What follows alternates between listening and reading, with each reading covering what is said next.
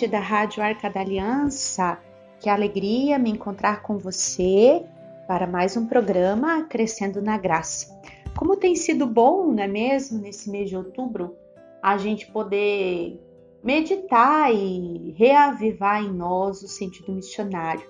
Perceber que este é um chamado é, para a vida, né? Onde somos convidados no espontâneo, no cotidiano na nossa vida, sermos esses missionários, esses anunciadores da boa nova. A gente partilhou já sobre muitos aspectos e hoje o programa ele vai se debruçar sobre o sentido da força missionária que existe na oração da intercessão. Porque muitas vezes a gente pensa que a missão é só o serviço, né? Só o fazer, só a ação concreta.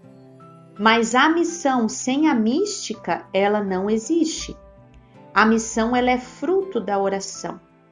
É na oração que eu me sinto missionário, é na oração que brota em mim um desejo de levar Deus para as pessoas, de ser um sinal da presença de Deus. É no meu encontro pessoal com Jesus e na força do Espírito Santo que eu peço a Ele todos os dias na minha oração, que eu encontro os meios e as formas de ser missionário. Então, missão sem mística não dá certo, não existe, né? Pode até existir, mas se torna algo muito vazio, muito superficial, sem fruto, movido apenas pela carne ou pelo moralismo, não vem de um fruto de uma experiência pessoal, de uma convicção pessoal. E dentre as formas da oração, uma delas é a oração da intercessão. O que é a intercessão, né? Nós na comunidade dedicamos a sexta-feira para intercessão. A nossa oração comunitária de sexta ela é uma oração intercessora. O intercessor é aquele que se coloca na brecha, né? Que se coloca ali entre Deus e o homem, entre aquele que pode conceder a graça e aquele que precisa receber a graça. O intercessor ele se coloca na brecha. A gente for lembrar aqui de grandes episódios, né, da Sagrada Escritura que relatam momentos de intercessão, um dos mais clássicos, assim, né, tradicionais, é a intercessão de Moisés. Quando Moisés erguia o braço, o povo na luta ganhava. Quando Moisés abaixava o braço, o povo perdia. E era essa a dinâmica, né? De Moisés sustentar os braços, que quer dizer o que para nós? Que nós precisamos sustentar a nossa oração de intercessão.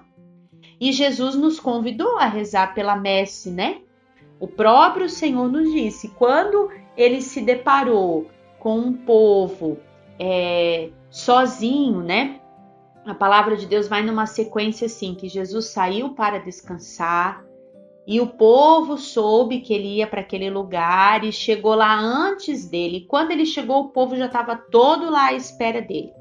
E ele é, sentiu compaixão porque viu que aquele povo era como ovelhas sem pastores. E aí, nesse momento, ele disse: A messe é grande, os operários são poucos. Pedi ao Senhor da messe que mande operários para a messe. Então, nós temos um pedido de nosso Senhor de rezar, né? de rezar para que o Espírito Santo suscite mais corações generosos que assumam a sua missão, que possam ir também a campo, que possam ofertar também a sua vida.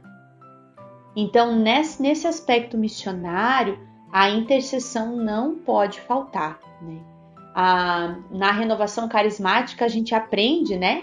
É, é, é logo no início, já me lembro, os primeiros ah, minhas primeiras experiências assim da renovação como serva, já participando mesmo, servindo o grupo de oração, era a intercessão. A gente intercede pelo grupo, que nós nos reunimos um dia da semana só para interceder pelo grupo. A intercessão era na sexta, o grupo era na quarta. Depois havia também um grupo de intercessoras, que chamava Secretaria Moisés na época, né?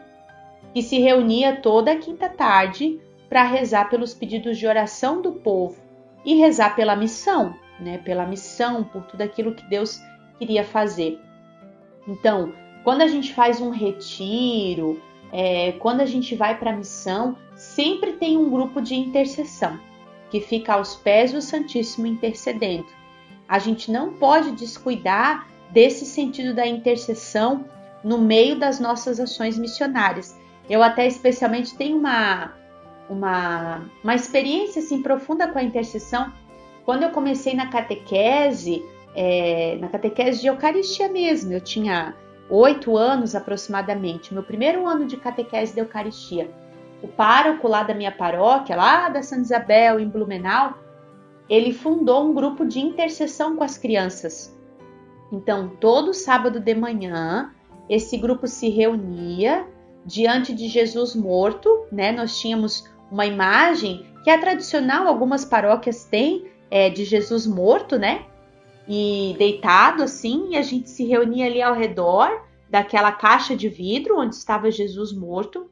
E nós rezávamos o terço, nós as crianças, oito anos eu tinha, né? E todos que participavam da intercessão também tinham essa idade. E era, era a equipe de intercessão, as crianças, né? Que faziam a intercessão o padre sempre estava conosco e ele trazia as intenções assim e a gente rezava o terço. Né? Quem intercede é, faz crescer dentro de si um espírito de humildade, porque esquece de si para rezar pelo outro, esquece das suas necessidades para rezar pela necessidade do outro e é difícil, né? Quando a gente vai rezar parece assim: ah, é tão difícil para mim rezar conseguir parar para rezar. Então, quando eu paro, eu quero rezar é por mim, né? Não pelo outro. Como é difícil a gente se colocar na situação do outro e rezar pelo outro. A gente reza sempre muito pelas nossas necessidades e por nós mesmos. Então, a intercessão, ela gera um fruto em nós de desapego, de renúncia de nós mesmos, de amor fraterno, de caridade espiritual, de humildade. Então a gente não pode nunca descuidar do sentido da intercessão. Na, no, na exortação apostólica Evangelii Gaudium, a alegria do Evangelho, né? A gente já meditou no início aqui do mês alguns aspectos que esse documento traz, mas tem um também que fala sobre a questão missionária. Então ele diz a força missionária da intercessão. E aí o Papa Francisco vai dizer assim: há uma força de oração que nos incentiva particularmente a nos entregar na evangelização e nos motiva a procurar o bem dos outros. É a intercessão. Fixemos por momentos o íntimo de um grande evangelizador como São Paulo, para perceber como era a sua oração. Então ele vai dizer que a oração de São Paulo estava sempre repleta de seres humanos. Daí ele cita aqui, por exemplo, uma palavra de São Paulo em Filipenses 1 que diz assim: Em todas as minhas orações sempre peço com alegria por todos vós, pois tenho-vos no coração. Então, o Papa Francisco continua dizendo que interceder não nos afasta da verdadeira contemplação, porque a contemplação que deixa de fora os outros é uma farsa. Forte, né? Essa colocação do Papa Francisco. A oração que deixa de fora os outros é de fato uma farsa. E aqui ele traz muitos exemplos de São Paulo, né? Todos os inícios da carta de São Paulo ele inicia rezando por alguém. Antes de mais nada, dou graças a Deus por, todo, por todos vós. Agradeço ao Senhor pela graça que foi concedida. Todas as vezes que me lembro de vós, dou graças a Deus. Então a gente percebe é, o quanto é importante o louvor pela vida do outro, a gratidão né, que brota do coração pelos, pelas ações missionárias, pela conversão do outro, pela vida do outro. E o Papa Francisco até mesmo vai dizer que quando um evangelizador sai da oração, o seu coração tornou-se mais generoso, libertou-se da consciência isolada e está ansioso por fazer o bem e partilhar a vida com os outros. Então a gente precisa sempre nos recordar dos outros na nossa oração. E realmente essa é uma força que impulsiona, porque quando a gente tem noção, né? Por exemplo, quando a gente vai para uma missão, ah, um porta a porta que a gente faz, uma semana missionária, que o povo começa a dizer, né? Ah, tô rezando por vocês. Ah, já ofereci na minha oração essa missão de vocês, essa semana missionária. Nossa, a gente se sente assim muito assistido pela graça de Deus, é, amado pelos irmãos, lembrado pelos irmãos, e dentro de nós brota uma força diferente para a missão. Saber que o outro reza pela gente, saber que o outro está unido às intenções da evangelização, né? E o Papa Francisco continua dizendo aqui no documento, na exortação apostólica, que os grandes homens e mulheres de Deus foram grandes intercessores, que a intercessão é como um fermento no seio da Santíssima Trindade e que a gente precisa é, assumir essa via de intercessão, né? É, poderíamos dizer que o coração de Deus se deixa comover pela intercessão, mas na realidade ele sempre nos antecipa, pelo que, com a nossa intercessão, apenas possibilitamos que o seu poder, o seu amor e a sua lealdade se manifeste mais claramente do povo.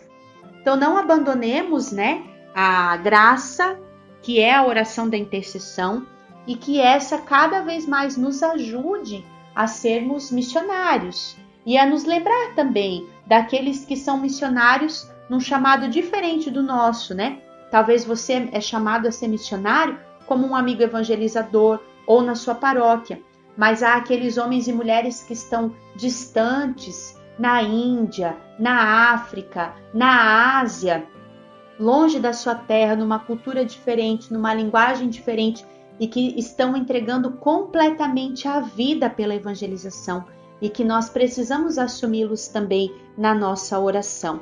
Então vamos pedir a Deus o dom da intercessão e o dom da intercessão especialmente pelas obras missionárias da igreja. Um abraço e a gente se vê no próximo Crescendo na Graça.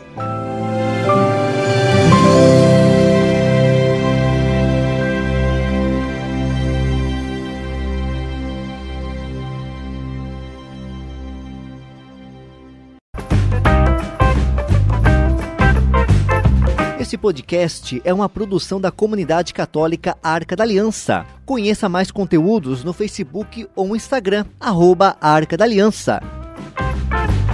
Arca da Aliança, presença de Deus no meio do povo.